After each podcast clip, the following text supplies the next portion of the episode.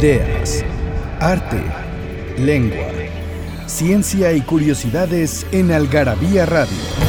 O lo que es lo mismo, una hora de palabras, biografías, inventos, historia, literatura, efemérides, música, letras, frases, cine, datos inútiles, entretenimiento y mucho más en esta dosis de algarabía lista para escucharse. Algarabía Radio. Porque todo tiene un comienzo, Inkipit. Una tarde extremadamente calurosa de principios de julio, un joven salió de la reducida habitación que tenía alquilada en la callejuela de ese y con paso lento e indeciso se dirigió al puente K. Crimen y castigo. Fedor Dostoyevsky.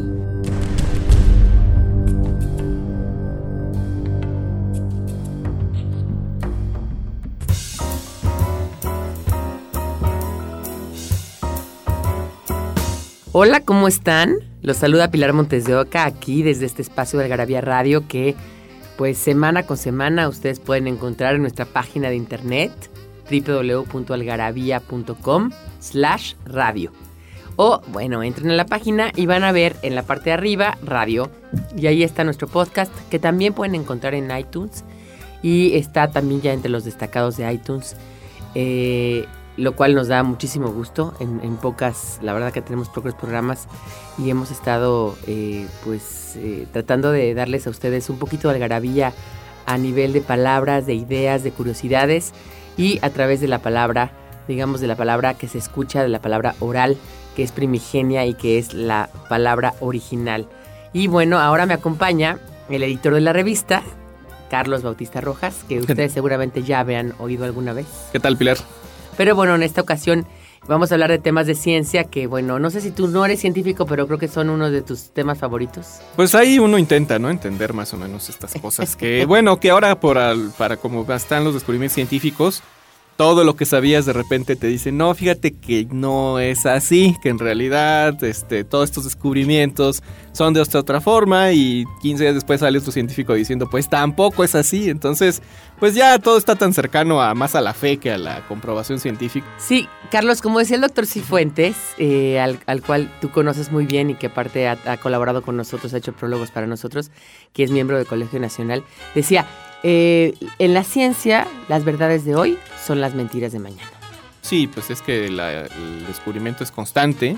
Y digo, no quiere decir que de un día para otro se cancelen teorías como la de la relatividad o de pues la de Darwin o cosas así, no, pero sí hay detalles que eh, se van pues, como se van como puliendo, agudizando o se van yendo hacia otras ramas, ¿no? Dentro de la misma desde sí, sí, sí, y, y bueno, ayudan a entender que ciertos conceptos no eran originalmente como se pensaban, que por esa mínima variante, pues ya tienes un concepto más amplio y más lógico que explica el fenómeno de la naturaleza. Exacto. Bueno, pues justamente lo que está platicando Carlos, vamos a hablar ahora de relatividad. Y vamos a ir a oír la palabra de palabra filia. Obviamente nuestro amor por las palabras nos hace eh, pues reparar en algunas de ellas. Y vamos a oír una canción que seguramente ustedes conocen, The Stars, The Theory of Relativity, y vamos a regresar. Pasión por las palabras. Palabrafilia. Checar. Viene del inglés check, que quiere decir comprobar. Y de ser un barbarismo, en México se dice y se usa para todo. Déjame checo mi agenda, me trae checadito, o alguien ya checó los datos de ese artículo. Fuera de México, la única palabra similar es chequear, solo empleada en la jerga médica.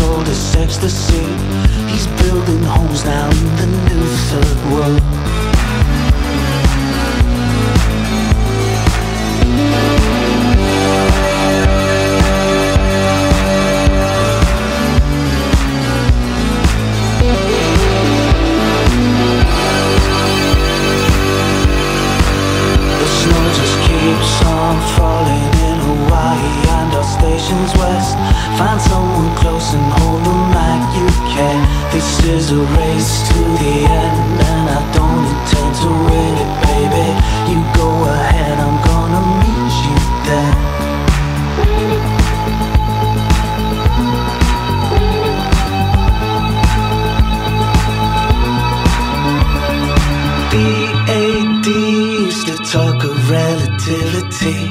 That was way back when everyone was scared. Now that we're deep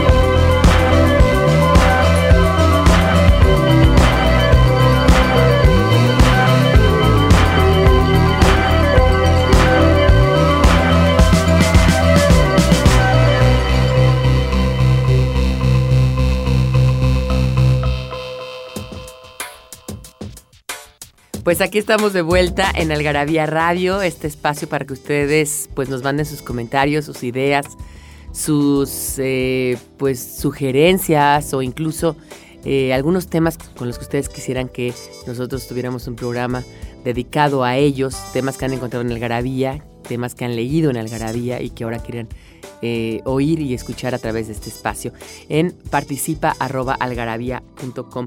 Y también tenemos regalos en una trivia especial. Eh, a ver, ¿cuáles son los regalos, Carlos? Pues son 10 paquetes de 3 algarabías. ¿10 o 30 de una vez? 30. 30 de una vez, ¿no? Digo que se vayan las revistas. A los primeros que envíen su respuesta a participa.algarabía.com y la pregunta es, ¿en qué fecha nació el físico Stephen Hawking?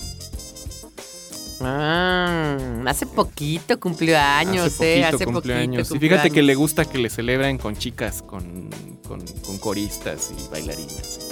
¿Cupletistas? Sí, Pues puede ser, pero pero son le gusta que lo rodeen las O chicas sea, es sexy, es sexy. o sea, o, sex, o, o le gusta el sexo o qué. Pues No, supongo, digo. ¿Hace cuánto esta- no practicará el sexo Stephen Hawking? Quién sabe, imagínate ahí postrado tantos años en esa silla de estar. Fíjate que, que yo tuve un tío, el, el- el- el esposo hermana de mi mamá, que tuvo esa enfermedad. Bueno, no esa, porque esta es esclerosis lateral amiotrófica, que es la, que, la enfermedad de Lou Gehrig.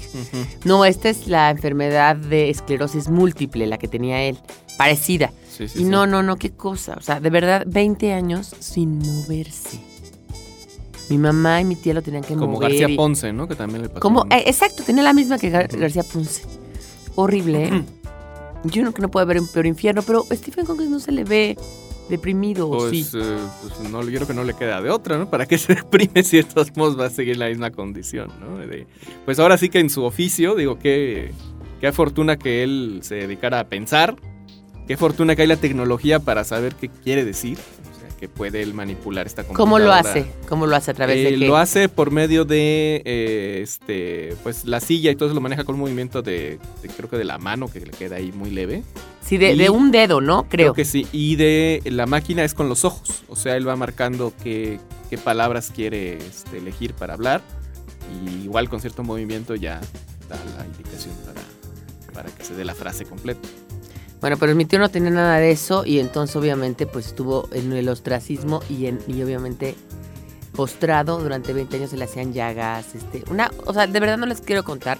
Bueno, pero no estamos hablando de enfermedades, vamos a hablar de, Ujú. de- de ciencia, pero bueno, el, el- el científico Stephen Hawking sí está enfermo. ¿Hace cuántos años, Carlos? Uy, pues ya lleva más de 30 más o menos con este. Bueno, es un problema degenerativo, obviamente nació con él, pero se le fue presentando hace cerca de... Ah, sí, naces con él, ¿verdad? Naces con él, digo, eh, al principio él empezó a usar bastón desde muy joven, empezó a tener problemas motrices, pero eh, pues ya hace unos casi 30 años que está postrado en la silla de ruedas.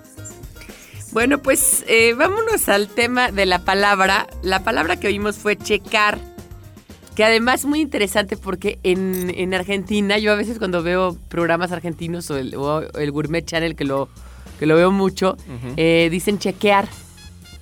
Ellos, ¿no? Y bueno, no está ni bien ni mal. Obviamente las dos son una traducción del inglés check, que es comprobar. Y eh, pues en México lo usamos muchísimo. De hecho, pues totalmente, ¿no? Eh, parte de nuestro léxico. Sí, bueno, que en el, en el uso de chequear tiene que ver más bien con chequeo médico. En México. Sí, Pero sí, en sí. Argentina chequear es todo. Sí, sí, sí. No, en Colombia también, ¿eh? Lo entienden como el chequeo o chequear. Es que vas a ir a que te revise el doctor. Ah, me Se fui a hacer un así, chequeo. Ah. O sea, no, no tiene otro. Y en Argentina no, en. Argentina es deja chequeo mi agenda, voy a chequear que ya esté, te lo digo, lo dicen los chefs, que ya esté hervida la pasta o tal, ¿no? Sí. Qué chistoso, ¿no? Que nosotros decimos checar y ellos chequear. Pero bueno, viene del inglés check. Fíjate que a mí durante muchos años me, me odiaba esa palabra.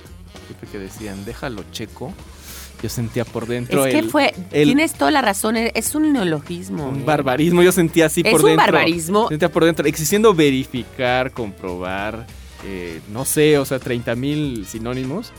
Yo decía, ¿por qué dicen. Sí, Pero eso va hace muchos años, cuando Es que déjenme decirles empecé en que esto de la corrección de estilo, ¿no? Ahora ya, me vale. antes, antes se creía que existían barbarismos en la lengua, es decir, que la lengua al, al irse, eh, expandiendo, ir in- incorporando nuevas palabras, esas nuevas palabras, al ser de otras lenguas, eran barbarismos. Ya la palabra barbarismo implica como una especie de eh, sorpresa o de rechazo, ¿no? Ante la nueva palabra. Y ahora nos damos cuenta que no es así, o sea, que la lengua va a cambiar, que la lengua tiene que tener préstamos, que nosotros la mayoría de los préstamos que tenemos ahora evidentemente son del inglés, por la gran influencia que tenemos en inglés y el contacto que tenemos con los Estados Unidos y con toda la tecnología y con todo lo que implica el inglés.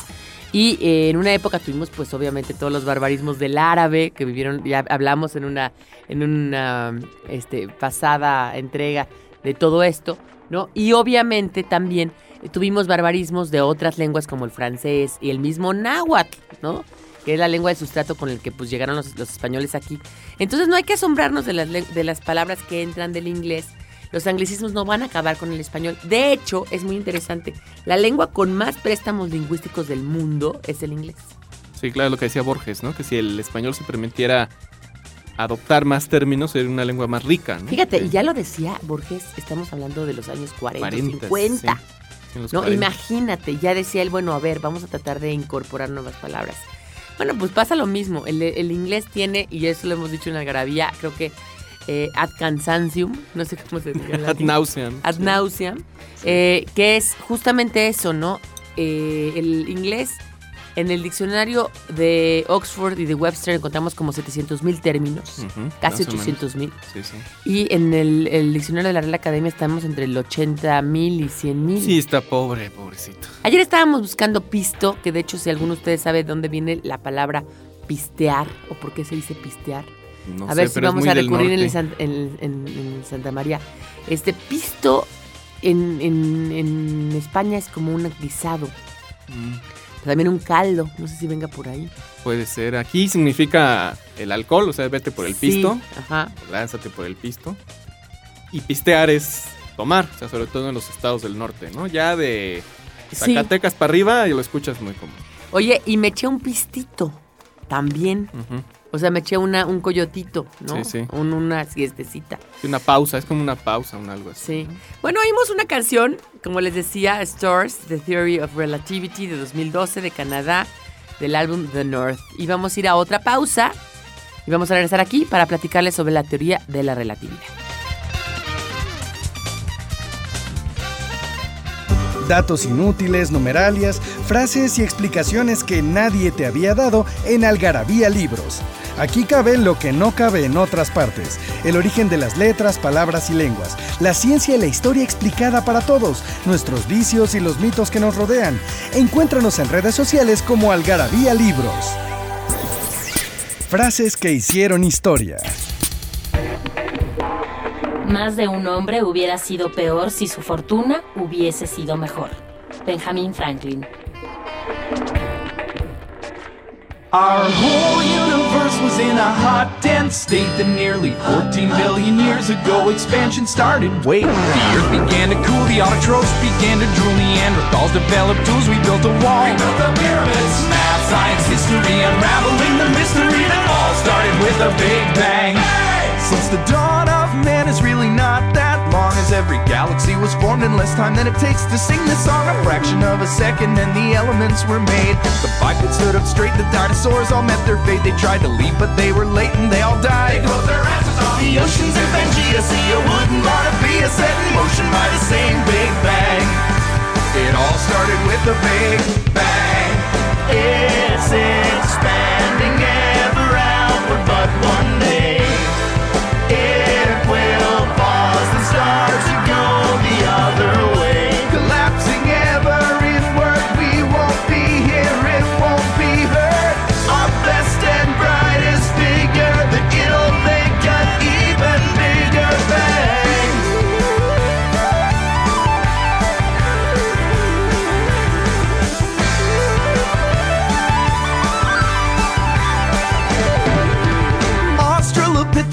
really have been sick of us debating how we're here, they're catching deer. Catching viruses, religion or astronomy, Carter, Deuteronomy, it all started with the Big Bang. Music and mythology, Einstein and astrology, it all started with the Big Bang. It all started with the Big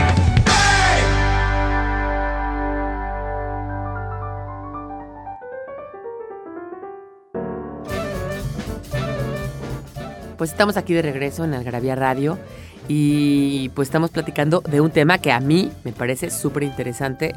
De entre los temas científicos, uno de mis favoritos, la teoría de la relatividad, Carlos. ¿Tú qué, qué- en qué consiste o cómo nos podrías resumir en pocas palabras lo que Einstein, eh, digamos, bueno, lo que Einstein no lo descubrió propiamente, pero lo que pudo plantear en términos científicos y, y formular? Sí, bueno, en, en realidad son dos teorías, no es una sola teoría de la relatividad, se llama teoría de la re- relatividad especial y teoría de la relatividad eh, general.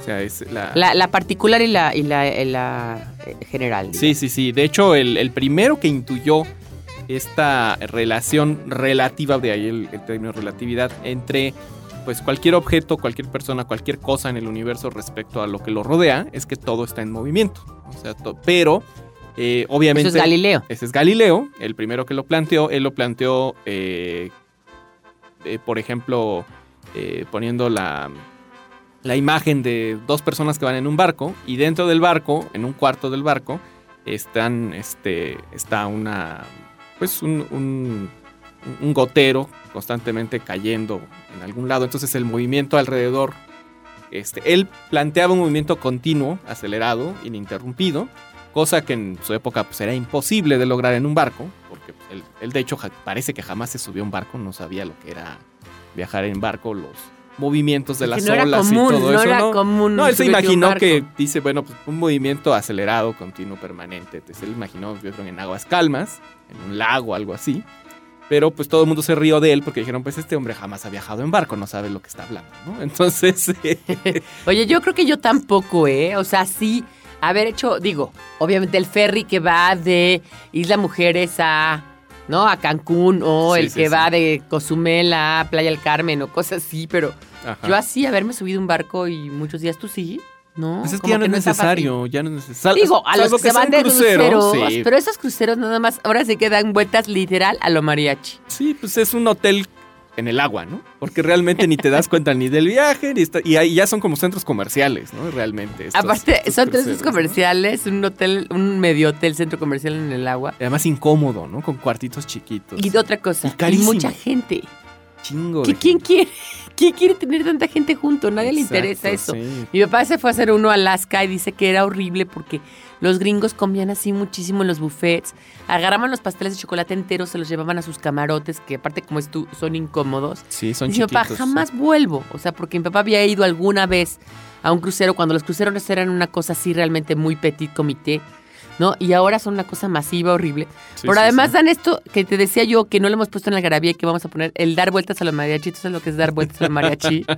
es, es dar vueltas a los mariachi es, ves que los mariachis como que dan vueltas para buscar clientes ahí alrededor ahí con la camioneta y como que no llegan sí, a ningún sí, lado, o sea, nada más dan vueltas. Y se paran, tocan tantito para que sepan que están ahí, que vean cómo tocan y, y siguen, dando y siguen vueltas. dando claro. vueltas. Entonces, nosotros teníamos un, un, un chofer, una amiga mía tenía un chofer, y nosotros le pedíamos que pasaran, porque antes, déjenme decirles, niñas, las que nos oyen, y niños también, que estoquear no se puede hacer por Facebook y por Twitter porque no existía eso. Entonces uno estoqueaba en la verdad, en la realidad, o sea, iba a estoquear. Entonces yo iba afuera de casa de un galán que yo tenía y estaba en la Colonia Condesa, y mi amiga la tenía, lo tenía en la Roma, y el otro estaba en la Colonia del Valle, y entonces... Decía el chofer, pues ahora pase por acá, y ahora pase por acá. Estás nada más están dando vueltas a lo mariachi. Nos decía, ¿no? Entonces Sí, justamente claro. viene la frase Bueno, dar vueltas a lo mariachi. Y, Y ya yo que creo que mencionas- los barcos dan vueltas a lo y mariachi. ya que mencionas dar vueltas a los mariachi, eso nos da pauta para explicar en términos reales para qué sirve la teoría de la relatividad. Uno diría, bueno, esta eh, explicación de cuál es la relación entre el movimiento de uno, porque aunque uno parezca que está quieto, está en movimiento. En este caso, aunque estamos aquí sentaditos, estamos en movimiento en la Tierra, que se mueve en rotación, en traslación alrededor del Sol. A su vez, el Sol se mueve en cierta eh, órbita en la galaxia y la galaxia se mueve. Entonces todo tiene un, un movimiento constante y además el espacio se está expandiendo constantemente. Entonces, aunque algo parezca quieto, también está en movimiento porque está dentro de la expansión del universo. ¿No te acuerdas de esta película de Radio Days de Woody Allen? Es una es- es historia de su vida de cuando era niño. Y entonces un día llega su mamá y le dice, pero ¿por qué estás tan mal, Woody? ¿Qué te pasa? No, es que, bueno, realmente no se llama Woody, se llama este... Sí, otro eh, nombre este, del sí. personaje. Sí, el personaje, no me acuerdo cómo se llamaba, ¿no? ¿Por qué estás tan triste? No, pues porque el universo se expande. ¿No? ¿Qué va a ser de nosotros? Y sí, bueno, el universo evidentemente se expande, no, Claro. está, en- no está quieto. Nada está quieto, todo está en perpetuo movimiento. Entonces, para eh, apreciar cuál es el movimiento que tenemos en el, en el universo, o sea, y por qué existe este movimiento, pues Einstein reunió varios estudios, varias teorías, empezando por esta idea de Galileo de que parece que nada se mueve dentro de este cuarto del barco mientras el barco está navegando y adentro pues sigue el- la gotita cayendo sin que inf- le influya la velocidad exterior. Este experimento también se ha hecho con pelotas dentro de un tren, ¿no? Va el tren, tren bala, por ejemplo, el de Japón. Y adentro estás eh, botando una pelotita y la pelotita sigue su movimiento sin que le afecte el, el movimiento del tren, ¿no? Porque tiene su propia, propia inercia, su propia gravedad, ¿no? Claro, Entonces claro. todo esto lo, lo empezó a explicar Einstein a partir de, de- de esta teoría, claro, desde el punto de vista matemático, pues ya desde el punto de vista serio, desde el punto de vista de la física, explicando con números, ahora sí con pelos y señales, por qué se comporta así el universo, dónde está esa gravedad de fondo que tiene todo. Y eh, la forma más práctica de poderlo explicar es que la aplicación de, de la relatividad tiene que ver con el movimiento. Es decir, un, un ejemplo es, eh, por ejemplo, los viajes interestelares, cuando se preguntaron si eran posibles realizar los, los viajes en el espacio. Eh, se puso en práctica la, la teoría de la relatividad para saber en qué medida esto era, era posible, ¿no? Entonces empezaron, pues uno, a estudiar primero cuál es la velocidad de la luz, ¿no? La velocidad está cerca a los 300.000 kilómetros por segundo. Eh, nada en la naturaleza puede rebasar esta velocidad, o por lo menos nada que podamos ver dentro de nuestro eh, espectro dimensional. Eso es, Exactamente. eso es una cosa. Digo, existe la idea del famoso hiperespacio, del cual hay todo un libro completito explicando por qué, por qué sería posible y no sería posible por el mismísimo Asimov, contando por qué sí hay ciertas eh, teorías físicas que podrían hacer posible la, la- la- eh, el hiperespacio, es decir, viajar más allá de la velocidad de la luz, es decir, trascender el, el espacio-tiempo de alguna forma. Y, eh, ¿Y por qué no? Porque hay eh, ciertos fenómenos, por ejemplo, la materia se convertiría en luz, o sea, al, al- al rebasar la velocidad de la luz, no importa qué materia sea, se convertiría en luz. En luz. Entonces se fragmentaría en, en- en energía, ¿no? Y aquí está la famosa eh, fórmula de Einstein, ¿no? Que la materia se puede convertir en energía y la energía, pese a mucho consumo de, de más energía, también es materia. O sea, no es, que- no es tan sencillo, no es, no es tan... No, no es tan, sencillo. y eso lo, básico, lo sí. explica eh, Shayen Hassian, que justamente ha, ha escrito en Algarabía, escribió lo del elefante blanco. Eh, en la teoría de la relatividad se llama su libro Relatividad para principiantes. Y él nos cuenta un poquito, eh, de una manera muy interesante y además provocando un poco la imaginación y, y- y además sin limitarse, digamos, a explicar lo que es, sino también lo que podría ser, que son los viajes interestelares. Lo que dice que para poder hablar de los viajes interestelares de una manera suficientemente real, necesitamos comprender primero la increíble magnitud de las distancias entre las estrellas. Sí, claro, sí, sí, sí. Dice, a ver, al tratar distancias cósmicas utilizaremos el año luz como unidad de medida. Es la distancia recorrida por la luz en un año y equivale a unos 9 billones de kilómetros. Ahora bien, nuestro universo probablemente tiene billones de años luz de diámetro. Así podríamos decir que es muy grande, pero la pregunta es ¿qué tanto? ¿Qué tan grande en realidad es un año luz? ¿Y un billón cuánto es? Vamos a ver desde abajo.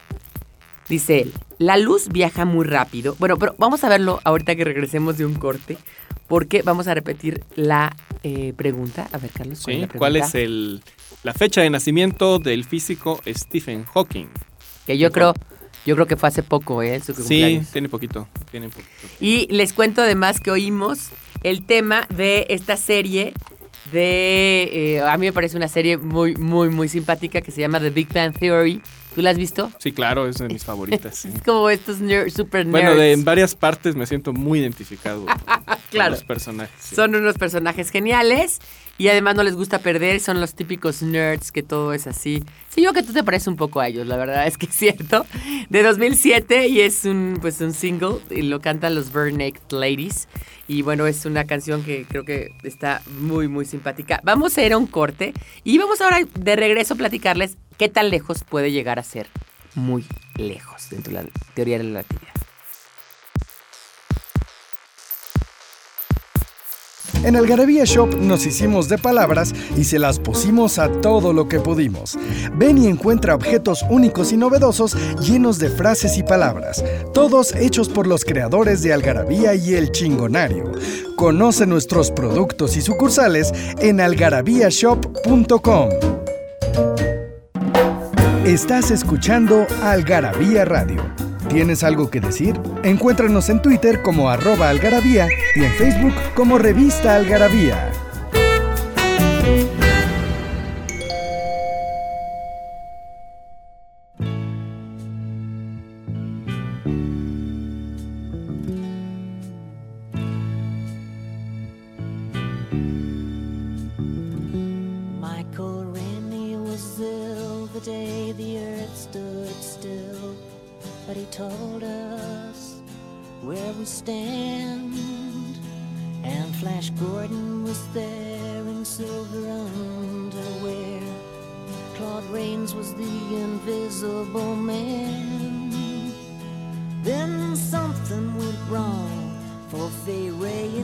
Kong. They got caught in a celluloid jam.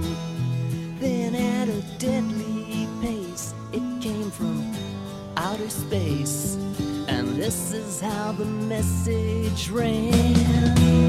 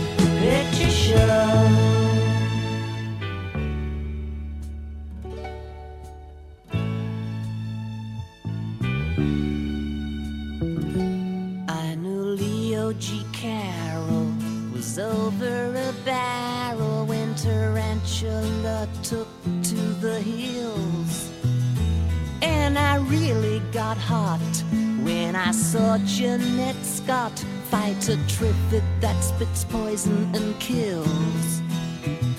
Dana Andrews said prunes gave him the rooms and passing them used lots of skills. But when worlds collide, said George Powell to his bride, I'm gonna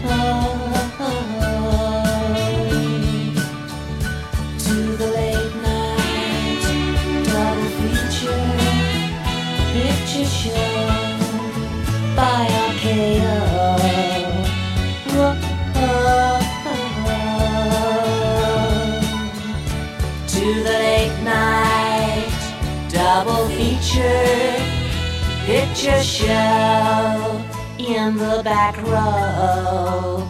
Ah, ah, oh.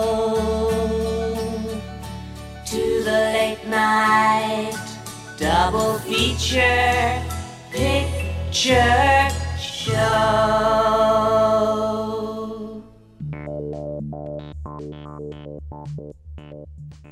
Estábamos platicando aquí en Algarabía Radio sobre la relatividad y sobre todo de un libro que a nosotros nos gusta mucho y que publicamos en Algarabía, una pues una especie como de artículo sobre él que es relatividad para, semblanza, sí. para principiantes.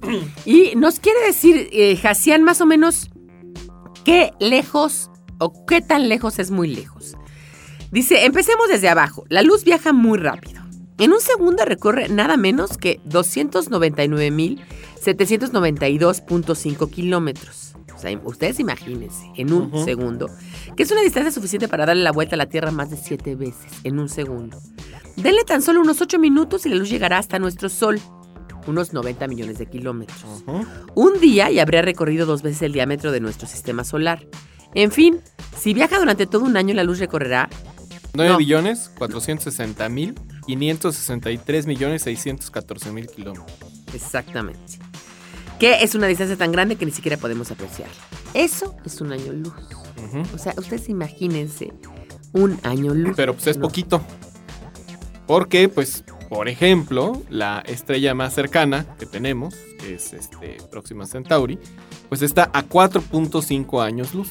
Quiere decir que tendrías que viajar 4 años a esa velocidad para poder llegar a esa estrella, Claro. que es la más cercana. No hablemos de eh, pues las más eh, lejanas o no sé, este, eh, pues son estrellas más inalcanzables, porque pues imagínate. Eh, estrellas, Imagínate. O sea, eso es im- impactante. hay estrellas que están a 100 años luz de nuestro Sol. Por ejemplo, estos, eh, estos exoplanetas que están descubriendo ahora con una tecnología muy particular que no es por medio de telescopios, sino de emisión de, de- de radiación, emisión de radio. Y eh, pues det- detectan que hay planetas que podrían tener condiciones similares a, a- a los nuestros o este, descubrir que hay planetas en estos lugares, ¿no? Pero bueno, No, pero por ejemplo, aquí lo que dice es, muy bien, entonces ya sabemos que un año luz tiene más de 9 billones de kilómetros. Billones, o sea. Billones, sí. Ahora solo necesitamos saber, o sea, bi- un millón de millones, porque billón en español es diferente en inglés. Billion en inglés es mil millones. Sí. Y en español es un millón de millones. El inglés gringo, porque el inglés El inglés británico gringo. sí es, Sí es, billón, ¿verdad? sí. Veamos, imagínense que alguien les ofrece el siguiente trato. Tengo un billón de monedas de un peso y necesito acomodarlas en torrecitas de 100 pesos cada una. Si las acomodas todas, les regalo la mitad. ¿Qué les parece? ¿Aceptarían el trato? No, Tú, yo Carlos. no, yo no. Pero está prometedor, ¿no? Pues sí 500 está mil millones de pesos por un rato de trabajo. Un rato, pero... Bueno, sí, pero ¿qué tanto tiempo nos tardaríamos en realidad? Pues no, sí. si acomodáramos una moneda por segundo, lo que es bastante rápido, terminaríamos el trabajo en unos 32 mil años. Ahí está. Por eso digo que no. Entonces, Pues es una cosa imposible un billón hacer, ¿no? también es algo muy grande. Entonces imagínense lo lejos que es un año luz, que tiene 9 billones. 9 de estos. Ahora sí podemos hablar de las distancias entre las estrellas sin tratarlas a la ligera. Muy bien, empezaremos por la estrella más cercana. La más cercana a nosotros, a nosotros, es Próxima Centauri. ¿Y está a cuántos? 4.3 años luz, más o menos. Muchas otras estrellas se encuentran dentro de un radio de 100 años luz de nuestro Sol. O sea, ustedes imagínense. Sí, sí. Solamente nuestra galaxia mide como 100.000 años luz de lado a lado. Millones de estrellas que solo podemos ver con nuestros telescopios más potentes están a miles de millones de años luz de distancia. Y más o menos podemos comenzar a apreciar lo que significa separar una galaxia de otra. Ahora, ¿será posible alcanzar las estrellas, Carlos? Pues en términos con la tecnología que tenemos y con pues todos estos cálculos que se hacen a partir de, pues, nuestro universo, nuestro entorno, los límites eh, físicos y temporales que tenemos, pues no. O sea, de esta forma como aparecen en las películas de Star Wars, ¿no? Que viajan de, una, de un sistema solar a otro y que No, de bueno. una galaxia a otra, y como- de una forma tan rápida, pues no. La sonda sería espacial Helios B en el 76 se movió alrededor del Sol en una velocidad de 68.4 kilómetros por segundo. Podríamos viajar con esta velocidad desde México hasta Acapulco en 6 segundos. Pero esto no es suficiente, porque para llegar a la próxima Centauri, viajando a esta velocidad necesitaríamos 22.800 años, lo cual es mucho hasta para Matusalén. Necesitamos ir más rápido todavía. En este punto, alguien podría decir que si Próxima Centauri se encuentra a 4.3 años luz, ¿por qué no viajamos a una velocidad de un año luz por hora y nos quitamos de problemas? Por desgracia, esto es más fácil describirlo que hacerlo, porque tú dices que esto está muy difícil. Sí, de hecho. Todo es- cuerpo masivo está restringido a moverse. Sí, no, no solo es lo de la luz, simplemente pon tú que se pueda conseguir la velocidad de la luz. Va, órale, va. Ya, ya logramos la, veloci- la tecnología para desarrollar casi la velocidad de la luz de una nave espacial, por decirlo. Pero el problema para alcanzar la velocidad de la luz de un objeto tan grande como una nave es que se requeriría tal cantidad de hidrógeno que, eh, de hecho, una, una cantidad de unas 100 mil, este, 10 mil mi- billones de toneladas de hidrógeno para impulsar una nave a 294 mil kilómetros por segundo. O sea, esa cantidad no la tiene, no existe en toda la Tierra de hidrógeno. O sea, no, Exactamente. no hay, no hay. Además, para- fíjense qué interesante. Eh, la velocidad más alta que podría alcanzar una nave espacial es de 299.792.5 kilómetros por segundo, que sería la velocidad de la luz. cercana, A este sí. paso, se necesitarían 4.3 años para llegar a la estrella más cercana. O sea, no podríamos alcanzar esa velocidad de la luz, pero vamos a suponer. Que se lograra. sí. Ajá. Entonces, 30.000 años para alcanzar el centro de la galaxia y 300.000 años para darle una vuelta completa. 2.300.000 años para llegar a la galaxia Andrómeda y mil millones de años para alcanzar el, cuasar más cercano. 10 mil millones de años para llegar al más lejano y tal vez 40 mil millones de años para darle al universo una vuelta completa. Que quién sabe si el universo llega a esa edad. ¿eh? O sea, El universo tiene aproximado unos 13.800 millones de años de edad, que es lo que han calculado que, que tiene. Y no creen que por, por la expansión y, y por cómo van las cosas, que dure otros 20.000. Que probablemente a partir de los 20.000 se empiece a contraer. sí, ya o sea, valga. se acabe la el fuerza, universo. la fuerza de expansión y empiece... No, pues simplemente se empiece a, a contraer en lugar de expandir. Y entonces eso probablemente cambie las leyes de la física. Porque las leyes de la física actualmente existen así. Están basadas en este universo. Están basadas en la, forma en que este universo, este, en, cómo se manifiesta la materia, en cómo la materia se puede convertir en luz precisamente a partir de que rebasa esta velocidad. y de que eh, pues existe esta fuerza gravitacional permanente a partir de la expansión de todo, de todo lo que lo contiene. O sea, una vez que se acabe esa, esa expansión, no sabemos cómo puede cambiar las leyes de la física. Bueno, pero vamos a suponer, dice Hasian, que muchos hemos oído hablar, sea en algún libro o una película, sobre los escritores de ciencia ficción llaman el, hiper- el hiperespacio, que es como una especie de pasaje que va de un lado a otro. Sí, sí, sí. Stephen Hawking, en su libro Historia del Tiempo, nos habla de una idea de que la ciencia ficción tiene para aprovechar las dimensiones extra del espacio-tiempo que proponen algunas teorías modernas. Dice Hawking, la idea de la ciencia ficción es que tal vez se pueda tomar un atajo a través de una dimensión superior, es decir, es posible imaginárselo de la siguiente manera. El espacio en que vivimos tiene solo dos dimensiones, está curvado, como la superficie de una argolla de ancla o toro o una dona.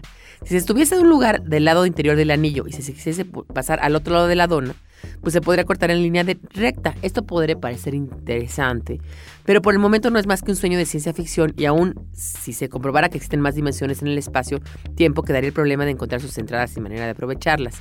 Podría ser que esas entradas fueran tan pequeñas que no permitieran siquiera el paso de una nave espacial, no sabemos. Ahí es donde entra el famoso salto cuántico. O sea, eso puede ocurrir por medio de un salto cuántico, pero ah, es una escala nanométrica, o sea, solo en...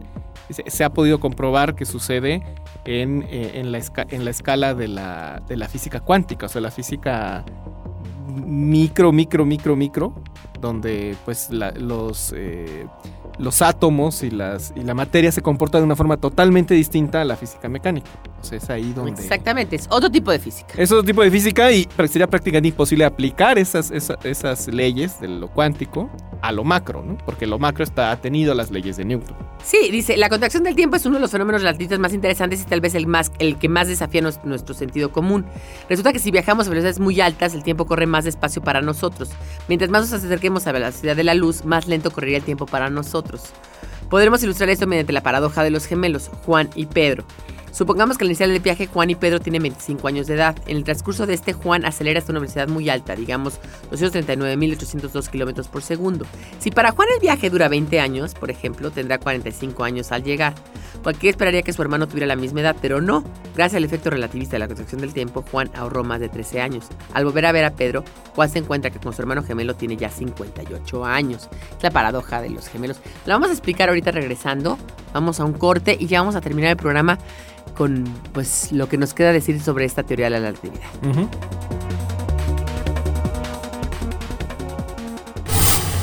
¿Quién dijo que no se puede viajar al pasado? Algarabía para recordar. El 22 de enero de 1937 se les prohíbe a los ciudadanos alemanes acudir con doctores judíos. El 1 de enero de 1940 se estrena la película Rebeca de Alfred Hitchcock.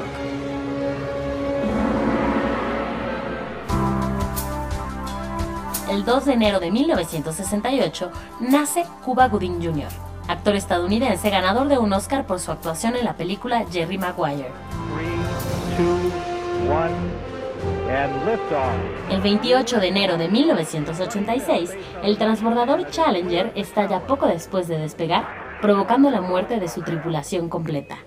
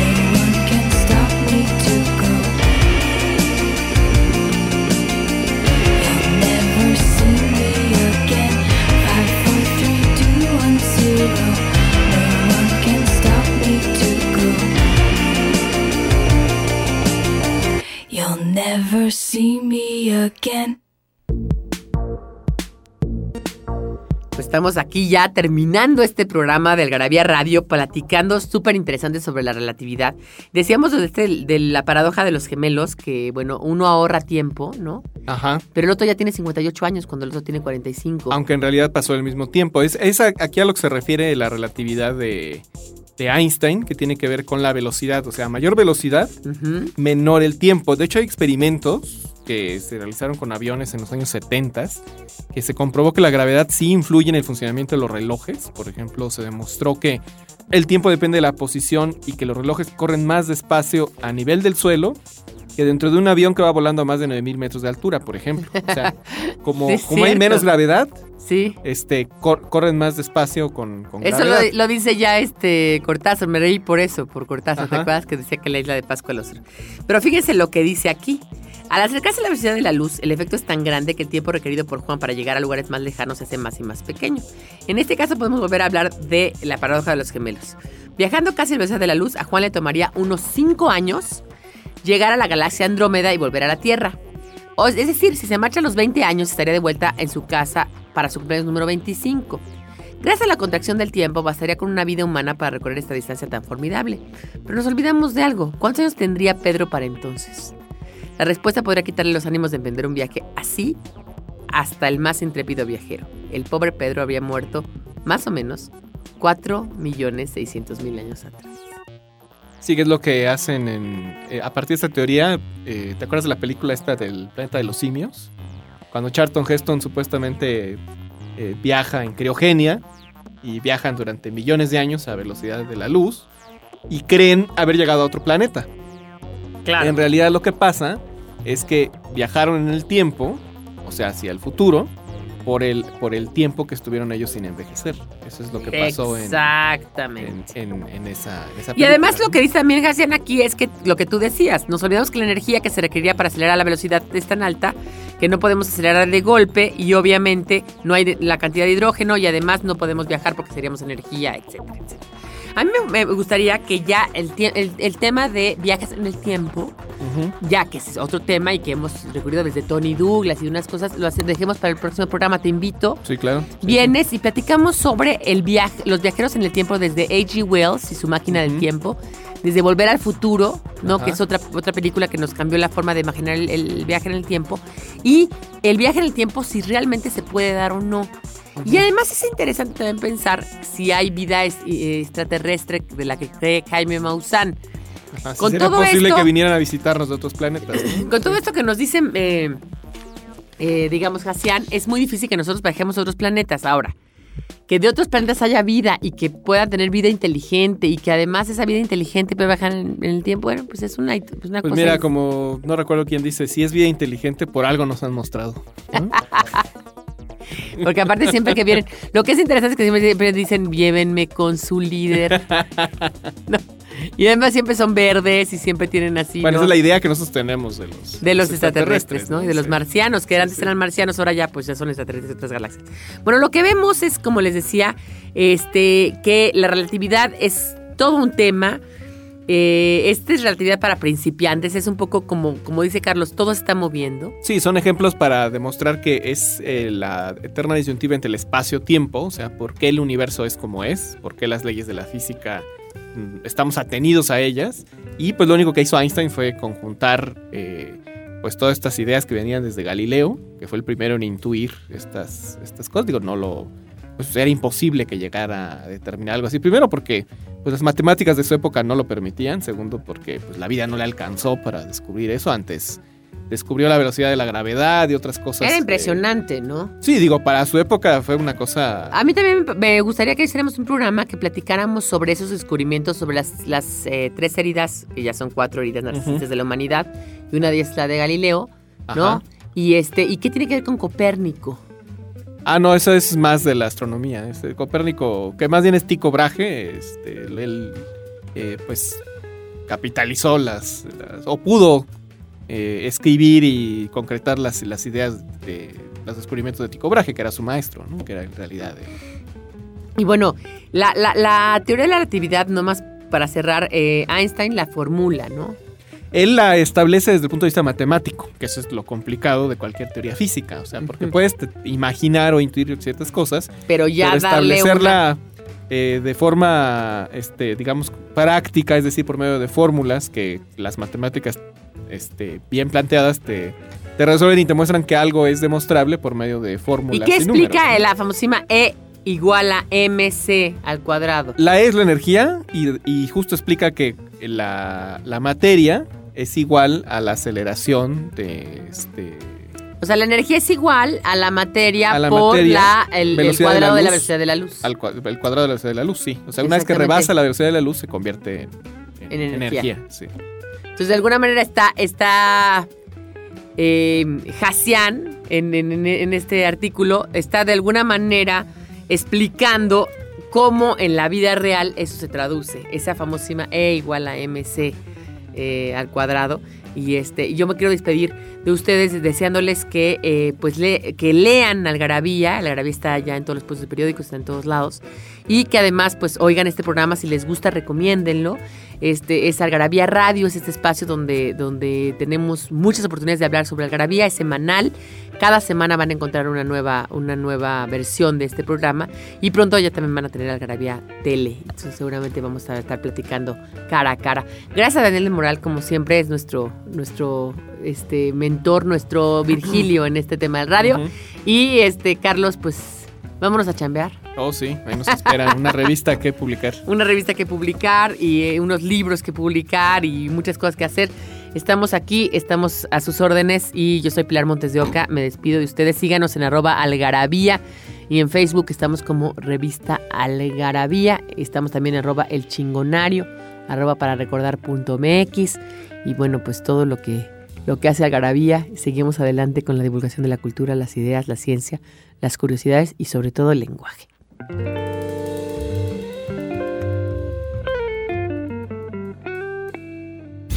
Datos para romper el hielo con el doctor Ian Q. Carrington. La reina Victoria de Inglaterra fumaba marihuana para aliviar sus calambres.